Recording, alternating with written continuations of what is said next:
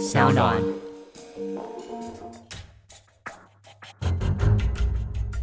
什么是真相？什么是正义？跟着台湾建识权威阿善师，重返那些离奇轰动的命案现场，请听阿善师的见识实录。各位听众朋友，大家晚安，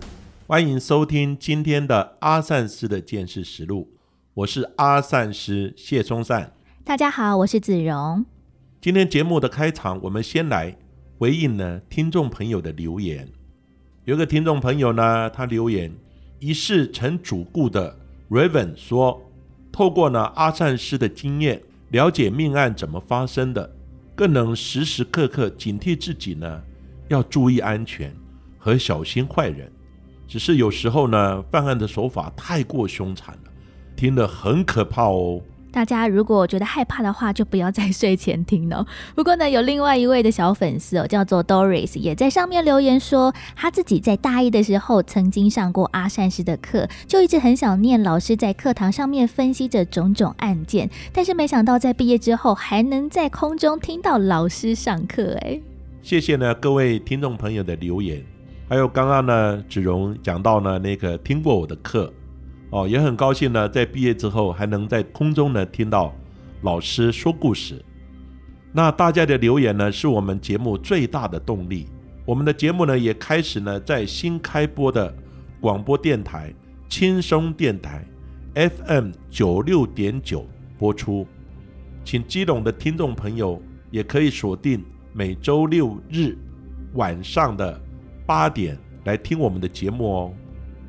我们在上一集的节目当中谈到了是国内治安史上的重大悬案——林宅血案哦。虽然不知道是否有破案的机会，不过呢，在去年度哦，曾经有刑法修正案的三读通过，将发生死亡结果的案件追诉时效从原本的三十年拉长到了无限期，也使得国内有几条大而未解的这个案件哦，再度被受到了大众的重视。那其实阿善师手上也经历过这些的悬案，大概有哪一些呢？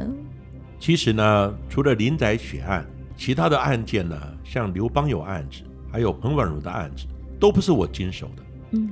但是呢，因为是国内呢发生的一些重大刑案，我也想来了解这些案件之中，到底呢发生了什么问题？为什么这些案件呢会破不了案？我也很想呢从中来探究、来学习呢，看能不能有新的方法可以呢协助他们来破案。那国内呢未破的重大刑案之中，已发生了在民国六十九年，就是一九八零年的林宅血案为最先，再过来是一九九三年的，就是民国八十二年的尹清峰案子，就是军中的尹清峰命案。另外呢，一九九六年就是民国八十五年的刘邦友血案，以及同年的彭婉如命案呢。列为最受瞩目的社会案件。那刑事局呢，为了侦办未破的重大刑案呢，两千零七年呢，又特别成立人案中心，持续的来检视呢、过滤呢所有旧的资料、旧的物证，从中呢积极的寻找呢破案的关键契机。那自从呢成立两岸中心之后呢，也确实呢破获了多起。沉寂几十年的一些性侵和命案，譬如说呢，像吴小慧老师的一个案子，也是在呢案发之后八年了才破案的。另外呢，还有像南港承德国小一个小学六年级的女学童呢的一个被奸杀的命案，也是在呢沉寂了二十一年，民国一百年的时候。才破案的，这些呢，就是两岸中心呢成立之后，他们也积极的企图呢，从现有的基证、现有的资料中呢，用现在的科技再行的检验，看能不能呢，寻求呢一些突破的一些关键的线索。那早年呢的技术呢，当然不能跟现在呢相提并论。因为早年有早年的思维、早年的侦查的科技，还有呢早年的一些办案的手法，那现在呢，因为科技进步了，还有到处都有监视器。另外呢，我们现在呢也成立了很多的一些像呢一些档案资料可供比对。那现在呢，大家也比较呢有现场保全的概念，而且呢，见识的水准也提升了。像这些呢，我们不能跟三四十年前的案件呢来相提并论。当然，时代都在进步的，我们办案的技术，我们的建设科技呢，也是逐渐在进步。这对于我们现在的办案都有很大的帮助。那在早年呢，像刘邦有案子、彭婉如案子等等，在当时呢，也是因为现场的破坏，以及呢基证呢可能不是很足够，或是档案不足，也曾经传出呢有锁定嫌犯，但后来呢经过呢一些 DNA 比对或指纹比对呢，通通都已经排除涉案。检警呢，当时呢，在重新检视呢彭婉如呢案件的相关资料，根据车号、地缘关系呢等来过滤清查，发现呢在云林监狱呢服刑的杨姓男子呢涉嫌重大，于是呢再重启了调查，并且呢将他呢移监到台北的看守所，而且呢有数度的借题呢来讯问。尽管呢，这个杨姓男子呢，他有职业跟地缘的关系呢，但经过呢比对指纹，发现呢跟凶险遗留的指纹呢，并没有达到十二个特征点呢相同的标准呢来确认他的身份。加上呢他拒绝测谎，而且呢警方也没有其他的直接证据呢来证明他的涉案，所以呢最后呢只能先将他呢排除掉。那有关于呢指纹鉴识的部分呢，我们呢会在节目最后一段的鉴识小百科之中，再给大家做一些详细的说明哦。在下一段的节目，我们将回到了一九九六年，也就是彭婉如命案发生的这一年。彭婉如到底是谁呢？她是致力于推动妇女权益还有救援妇女的工作，更是民进党的第一位妇女发展部的主任。而她当时就是搭飞机南下高雄，将即将进行表决的民进党妇女参政四分之一的保障条款彻夜奔走。没想到这一去竟然失去了生命，到底这个案件是怎么一回事呢？我们休息一下，马上回来。大家好，我是阿善师谢松善。大家听了阿善师见识实录以后，会不会睡不着呢？如果你睡不着，可以收听呢 Sound On 另一档的原创节目呢，雀雀聊影剧，让好电影陪伴你入睡哦。一九九六年十一月三十号，前民进党妇女部的主任彭婉如南下高雄，为妇女参政四分之一保障条款奔走。当时在路边拦乘计程车离开高雄市坚美大饭店后，却失踪了。直到了十二月三号下午，警方才在高雄县的鸟松乡工厂的拔蜡园当中发现了彭婉如的遗体。彭婉如全身赤裸，包括了颈部、胸部、脸在内有多处的刀伤。到底是什么样的深仇？大大恨手段会如此凶残呢？阿善师，这个案子呢，在当时也是呢非常轰动的一个社会瞩目案件。在民国八十五年十二月一号呢，妇女参政四分之一的保障条款呢，在民进党的一个临时全代会中呢通过了，代表呢从此以后，民进党的党公职呢提名至少要有四分之一是女性。但是呢，在通过条款的掌声之中，大家却发现呢，最努力推动四分之一条款的妇女部主任呢，彭婉如，却缺席了大会，人不见了。深感不对劲的同党党员们呢，开始呢追查彭婉如的下落，也打电话呢给他的先生洪万生，但是呢，洪万生他表示，他们夫妇呢在高雄地区并没有亲戚。也很少熟人，不太可能是拜访亲友呢而失联。在追查不到呢彭婉如的行踪之下呢，先生呢洪万生于十二月二号呢向警方呢来报案。那大家呢开始呢拼凑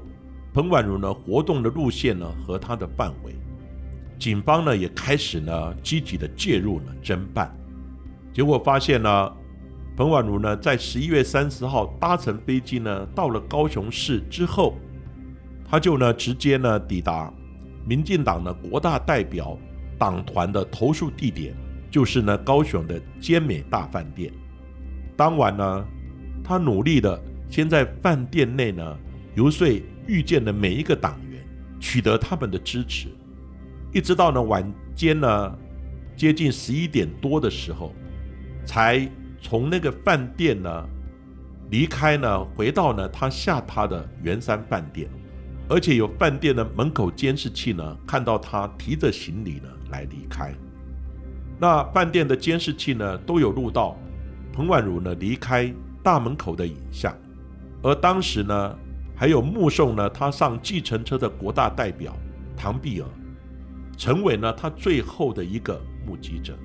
虽然高雄的坚美饭店附近其实十分的热闹，但是要到达他下榻的圆山饭店的路程大概也是要十五分钟。在两个地点呢，其实中间的路程有很多的偏僻小路，没有人知道到底彭婉如坐上了什么样的车，也发生了什么样的事情。更何况是在黑夜当中失踪哦，让警方呢更是缺乏线索而焦头烂额。哎，是的。这个案子呢，警方呢在接获报案之后，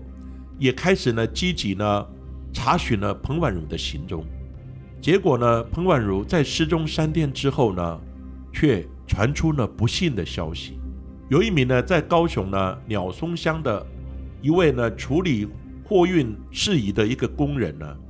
他因为呢内急想上厕所，所以呢就跑进了一个工厂旁边的八乐园中呢。想要快速的来解决，但却在呢草丛之中呢发现有一具呢全身赤裸的一个人形。原本以为只是一具呢被丢弃的假人，可是后来仔细一看呢，才发现他是呢满布血迹的一个尸体。立刻呢向警方来报案。那警方到达现场之后呢，当然封锁现场，开始呢进行相关的勘查。最后呢也有请呢。他的先生呢，洪万生到达现场来指认，最后呢确认被害人就是彭婉如。他呢身中三十五刀，多数呢集中在后背部呢，还有左右肩胛骨的部分，伤口呢深入到胸腔，刀伤的斜度呢几乎是一致的，这表示呢可能是同一个方向压制之后呢多次的猛刺。凶器研判呢，应该是水果刀以及呢钝器之类的。此外呢，凶嫌甚至于呢，还把彭婉如的右眼的眼球还挖掉了，多残忍的一个状况！全身的衣服剥去，全身赤裸呢，弃置在芭乐园之中。验尸之后呢，也在呢彭婉如的下体的地方呢，发现疑似有分泌物，显示呢很可能呢，他有照刀。性侵了而后杀害。那彭婉如呢手上呢也有一些挣扎的痕迹。另外呢，指甲内有采证到呢含有人体呢的皮肤碎屑的基证。那至于呢，在沉尸的现场，由于呢血液的残量不多，警方呢研判此处呢可能不是案发的第一现场。那尸体呢旁边呢也没有找到彭婉如的行李，还是呢一些随身的物品。最后，他的包包呢丢弃在遥远的东港大桥下呢，被民众来发现。包包中呢还找到了一条湿的毛巾，上面的血迹呢经检验结果跟彭婉如的血型是符合的。显然呢，凶手在第一处现场的行凶之后，将彭婉如呢弃尸在第二处鸟松乡的工厂旁边的八乐园中。最后呢，再将物品呢丢弃在了中港大桥的东港西的地方。那这样，第一的案发现场又会是哪里呢？其实警方哦，在坚美到圆山饭店的路段当中哦，附近发现了富鼎金的公墓旁边有找到了一滩血迹。经过了反复的检验之后，确认哦是数人的血迹混合，而警方也找到了不少的线索。在现场呢，有采集到一枚的掌纹，还有数枚的指纹。但是问题是要如何锁定嫌犯呢？当然，这个案子呢，警方非常的重视。所以呢，除了呢查证彭婉如的行踪之外呢，也在命案发生的现场呢采到了一些基证。在十二月十号的时候，专案小组呢清查案发呢周遭的一个监视器呢，发现呢在坚美饭店旁边有一家呢金比利美容院的门口监视器呢，有拍到一辆呢旧型的福特天王星的计程车。很可能是再送呢彭婉如的计程车，因此呢锁定了天王星的计程车呢来进行调查，同时呢也透过呢鉴识专家我的老师呢李昌钰博士，将画面呢送到美国的航空呢暨太空总署，就是 NASA 来解析，希望能清楚的看到车牌的号码。但是呢，由于那个影像呢条件实在太差了，影像呢太模糊了，所以呢最后只能辨识出呢车牌的第一个字是 Y，还有呢一些呢模糊的一些数字呢疑是二九，所以呢福特天王星还有呢车牌 Y 以及二九呢就成了调查呢最重要的关键线索。但因为呢，监视器呢没有拍到呢彭婉如上车的画面，所以呢，警方也不敢保证作案的车辆就是这台呢福特的天王星计程车，只能呢持续的调查以高频地区呢为中心的所有的计程车，以及呢有前科的计程车司机呢为主要的查询对象。另外呢，搭乘计程车的安全问题。也成了呢当时呢社会关注的焦点，甚至于呢当时的警政署长呢也在质询的时候，他讲，他说连我女儿都不敢搭计程车，嗯，因此呢在那个时候，计程车的生意呢一落千丈。当然在那个时候呢，因为在早期呢我们的治安不是很好，对，那计程车司机呢在当时呢有前科的，甚至于呢有一些重大。犯案记录前科的人也可以来开计程车，而且呢，因为计程车犯案的案件呢也频频发生，所以呢，计程车的安全变成社会呢瞩目的焦点。当然，计程车司机也反驳了，他说：“我们也有遇害啊，所以呢，计程车司机也有被乘客杀害的案例。不过呢，计程车的安全问题呢，变成了是大家讨论的焦点。”但是呢，在彭婉如这个案件里面，警方呢就锁定了几个可能涉嫌的计程车的名单，嗯，一一的追击他们呢，来到案配合调查。当然，每一个计程车司机都否认犯案，所以呢，最后就要进行呢执掌纹的一些比对，但是比对的结果呢，一再一再的令人失望，不是车辆的型号不合。就是呢，找不到呢符合的关键基证，或不符合呢凶手呢在现场遗留的一些指掌纹基证。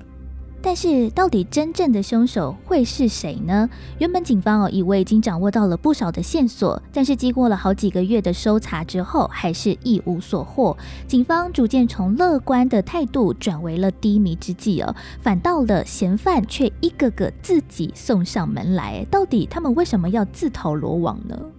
其实呢，在个人的办案经验当中呢，会有很多人也不知道是什么原因。是因为太投入了，嗯，或者是说呢，要让引起社会的注意呢，会跳出来承认作案，这是呢常见的。所以呢，我们一定要经过侦查跟见识的比对，厘清他到底是不是真正的嫌犯。彭婉如的案件也是一样，在民国呢八十六年三月二十号的时候，警方经过呢计程车型号还有车牌的清查呢。还原，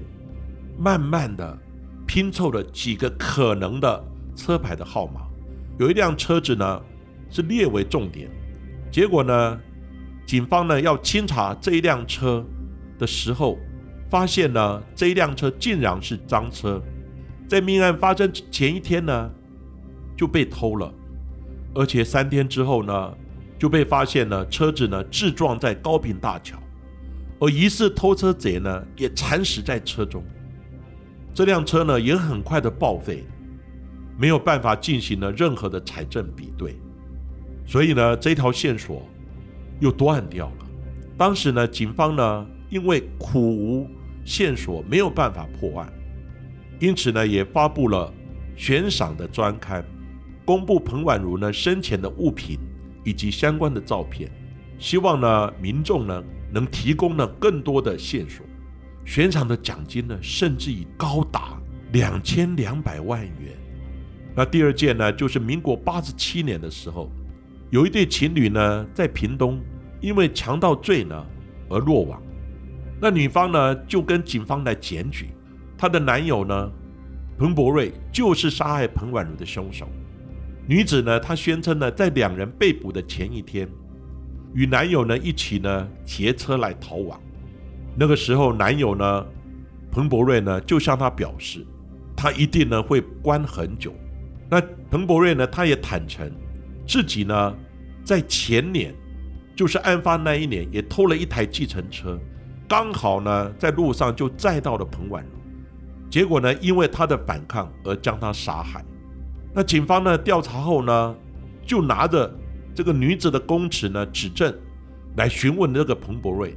结果呢，他真的也将办案的细节呢描述的非常的详细，可是警方也感觉到呢，说自白的过程未免太详细，有一点诡异，而且女子呢在检举了男友之后呢，马上就询问能不能领呢悬赏奖金的事情，而且彭博瑞呢在警察呢侦讯的时候，情绪呢非常的不稳，疑似呢有吸毒的迹象。此外，警方在侦讯的时候，虽然呢，彭博瑞可以讲出呢彭婉如上车的地点，还有弃尸处，以及呢物品被抛弃的地方，但是呢，经查这些呢都是媒体呢有公布过的一个细节。不过警方在问呢，那你最后车子呢丢了哪里去？彭博瑞却无法呢回答行凶后车的去处，到底车去了哪里？警方呢，在比对了彭博瑞的执掌纹呢，结果显示呢，他不但不符合凶案现场的基证，甚至警方查出，在命案发生的那几天，他根本就是因为他案呢还在监狱里面服刑，对，所以根本就是胡扯一场。第三个呢，就是在民国八十八年九月十五号的时候，在台北呢石碇乡一处的产业道路，有一名呢。诚信的计程车司机，他呢接了排气管的废气呢，在计程车上呢自杀身亡。但是呢，在车上呢，他留下的遗书，表示呢他涉及彭婉如的命案，对不起彭婉如，还有呢社会大众。那警方呢经过辖区分局的通报之后，专案小组呢马上赶到现场来进行清查。不过呢，经过调查结果。指纹还有掌纹的比对完全不符合，而且呢，发现呢，这个诚信计程车呢，他不是高雄人，他活动的范围呢，大半都在北部、中部。后来呢，他在呢那个遗书里面就提到：“亲爱的老婆，我已经死了，请你呢帮我收尸。我涉及彭婉如命案，我对不起彭婉如，也对不起社会大众。”内容非常的耸动，那警方也找到了他的太太。后来他的太太讲：“我不是他太太，我不是他太太，他是逼着我跟他一在一起的。”后来警方呢研判呢，诚信计程车司机会不会求爱不成，要拖他人呢来下水，甚至于呢在解剖的时候呢，在肝脏里面发现了他有毒品的反应，说不定呢是吸毒之后呢神志不清。而来制造呢一个线人入罪呢，来刷一个存在感，有没有这样的问题？一连呢出现了三位可能的嫌犯哦，但是在比对各种基证还有讯问之下，好像都没有办法百分之百确定他就是杀害彭婉如的真凶。但是时间就这样来到了民国一百零四年十一月十一号，这起案件呢终于再度的露出了一线的曙光。警方发现极有可能是另外一位的阳性计程车司机来犯的案件哦，而这名计程车司机因为别起的案件呢入狱服刑，警方也将他借提出来。进行了 DNA 的比对，疑似杀害彭婉如的凶嫌就是他耶。当时呢，我就有注意到这则新闻。那这是呢一名呢因为酒驾，然后呢在云林的监狱服刑的阳性计程车司机，叫做杨永顺。那曾经呢他在狱中呢跟其他人自曝彭婉如案子是我干的，彭婉如案子是我干的。也因为这样子呢，引起警方的重视。那警方呢一清查的时候，发现哎，有几个疑点。第一个呢，当年三十岁的他，也是一名的计程车司机。那他的计程车呢，当时的计程车的车型呢，也是福特天王星，而且车牌也有 Y 字。另外呢，当年呢，他有一个十五岁的小女友，而且这个女友呢，就住在彭婉如被弃尸的。鸟松乡八里园附近的那个地方，那警方呢经过指纹比对结果，发现呢他有八个特征点跟凶手的指纹呢比对是相。当年呢检警侦办呢彭婉如案子呢，曾经对两名目击者呢来做过催眠，还留下了凶险的画像。虽然事隔二十年，检警认为呢证人的说辞以及画像呢。仍有办案的参考价值，不排除再约谈两人呢来作证，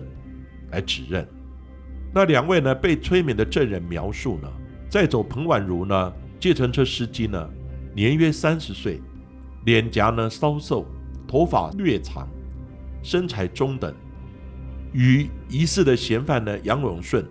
当年的影像呢有几分的雷同。不过呢，因为是经过催眠来讯问，所以呢，他的可信度呢还是存疑。但由于呢，杨永顺呢不愿意测谎，而且呢他否认涉案。虽然呢他在狱中呢自称当然案子是他干的，不过呢后来他又否认了。而且呢，因为他只有酒驾入监服刑，以及呢在一百零六年的八月呢服刑期满。他就离开了监狱。不过呢，警方呢依旧呢把他呢列为一个口袋名单，持续的来追踪，等待呢更多的证据能够浮上了台面。在这个案件当中呢，最关键的一点就是呢，指纹的特征点有八项相符，是代表着什么意思呢？是不是就可以证明在现场遗留下来的指纹就是杨永顺的指纹呢？是否就差这临门一脚就可以将他定罪？在下一段的节目当中，我们将来聊聊指纹见识，请大家继续听下去。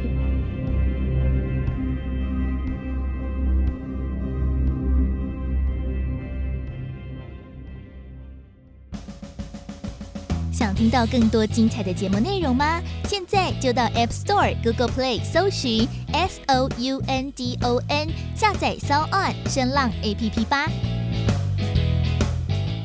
在彭婉如命案焦灼十九年之后，终于有突破性的发展。锁定的嫌疑人杨永顺，因为指纹的基证呢有八处与当时命案所采集到的指纹相符合，那阿善师当时就表示哦，他是凶手的几率就非常的高。哎，是不是真的透过了指纹可以看出了非常多线索呢？是的，那我们呢现在就来谈谈呢指纹鉴识。其实呢，指纹呢在人身份的鉴别上面，它是一个非常重要。的一项急诊，像早期呢，包公在问案，嗯，那问完案之后呢，这个文案就是笔录呢要画押，会画押，画其实呢，可能有些人不会写字，就画一个图样，或是呢，就等于是我们现在的签名，就画个图样或签名。押其实就是押指掌纹，嗯，指纹跟掌纹。可是那时候呢，因为还没有系统化的指纹呢予以做分类。所以呢，早期很多的字画，很多的一些公务的一些文书呢，基本上都有盖指掌印的这样的概念。所以呢，指掌纹的使用来证明身份呢，是由来已久，已有几千年的历史。那指纹呢，基本上它有几个特性：第一个人各不同，对，每一个人是不一样的。那我们想呢，一个人有十个指头，每一个指头的指纹也不一样。那假设呢，全世界有七十亿人口来讲，每一个人的手指都完整的话，有七百亿个指纹，也还没有任何报告。同一个人的两枚指纹，七百亿的指纹是一样的，所以人各不同，各指是不同的。另外呢，指纹为什么可以采证？因为呢，触物留痕。嗯，对，就是你摸到东西呢，它会留下痕迹。那为什么会留下痕迹呢？因为我们指纹主要呢是我们手指，它一直在排汗，叫指纹的代谢，手指会排汗，所以呢，它有一个特性呢，叫触物留痕。那我们的指纹，我们刚刚讲呢，指纹从小到大呢，只是指纹，它是慢慢会长大，但是呢，它的特征点是不会改变的，除非呢，你有给它做一些手术啊，或者说刻意的去磨损了，或是因为职业的关系，它才会做一些磨损。但是呢，它是不会改变的。指纹在物品上面留下的指纹，是因为汗液的代谢，我们留下的指纹凸纹的文献。那凸纹的文献呢，我们就可以呢用一些粉末法，或是呢一些化学药剂，或是一些气体，让这个指纹呢来显现。就是呢，各位有时候看到电视上面所演的，拿着毛刷，用粉末指纹的粉末。让汗液的指纹呢可以显现出来，这一般是用在呢不吸水性的，像玻璃、亚克力板、金属面等等不吸水性的，我们是用呢粉末法，毛刷沾粉末，然后呢让汗液的指纹粘附，然后显现再采取。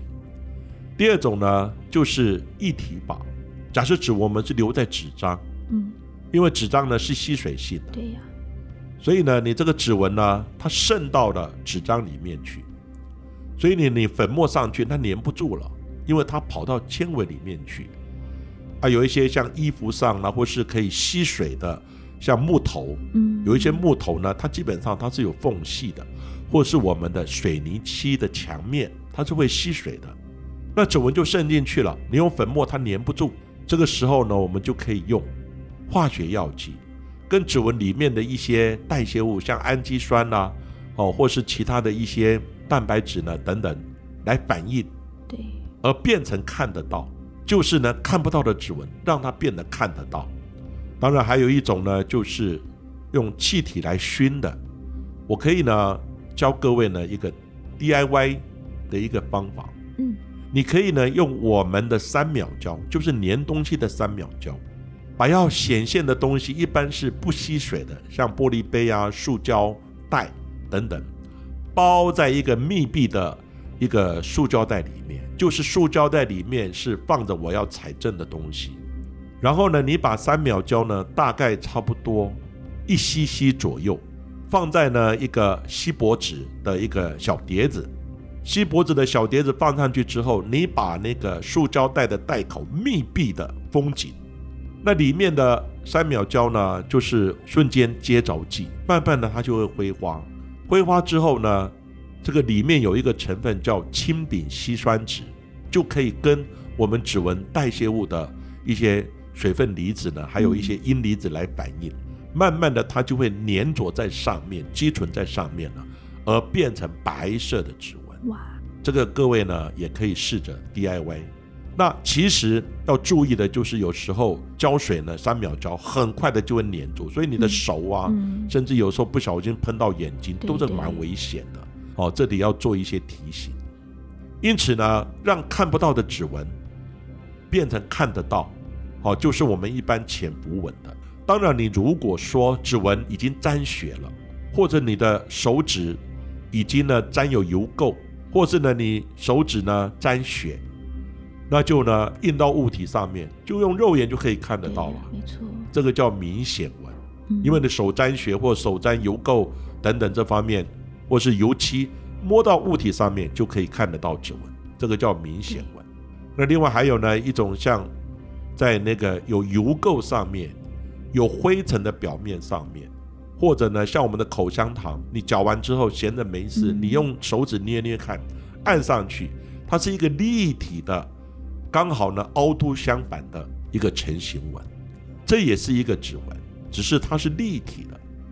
好，所以呢，指纹特性呢，我大致呢就介绍到这个地方。还有呢，指纹的显现。嗯，那这个案子呢，主要是八个特征点。其实指纹呢，再过来我们就讲到比对的部分。那比对呢，什么叫特征点？有时候你自己呢可以指纹，你试着用红色印泥。哦，或是呢蓝色的印台，你印一下，把指纹印在纸张上面，你自己仔细的观察。嗯，指纹是有文献的结构，但是呢，它有很多的特征点。那目前特征点呢，大半呢可以分为像点形线，它就是一个点，像小岛一样一个点。另外呢，有时候呢，它是一个短线，当然一般都是很长很长的螺纹啊，或是畸形的纹，很就是一个圈绕式的螺纹或畸形纹。当然指纹的呢，可以呢三大类，八个纹型，它的分类呢就变成弧形类，弧形类又分为弧形纹跟杖形纹。另外呢还有斗形类，就变成了斗形纹、囊形纹、双击形纹。还有杂形纹，另外呢还有畸形类，就分为正畸、反畸。嗯，所以呢三大类八纹型呢就是杖形类，就是弧形纹、杖形纹；畸形类正畸、反击；斗形类斗囊双击杂形纹，就这样分。那我们比对的时候，就是找这个纹型里面的，比如说有点的，还有短线的。另外呢，你会看到一条线走走走了以后，它就分成两条线，对，这个叫分歧点。一条线走走走走了以后，分了两条线，这个叫分歧点。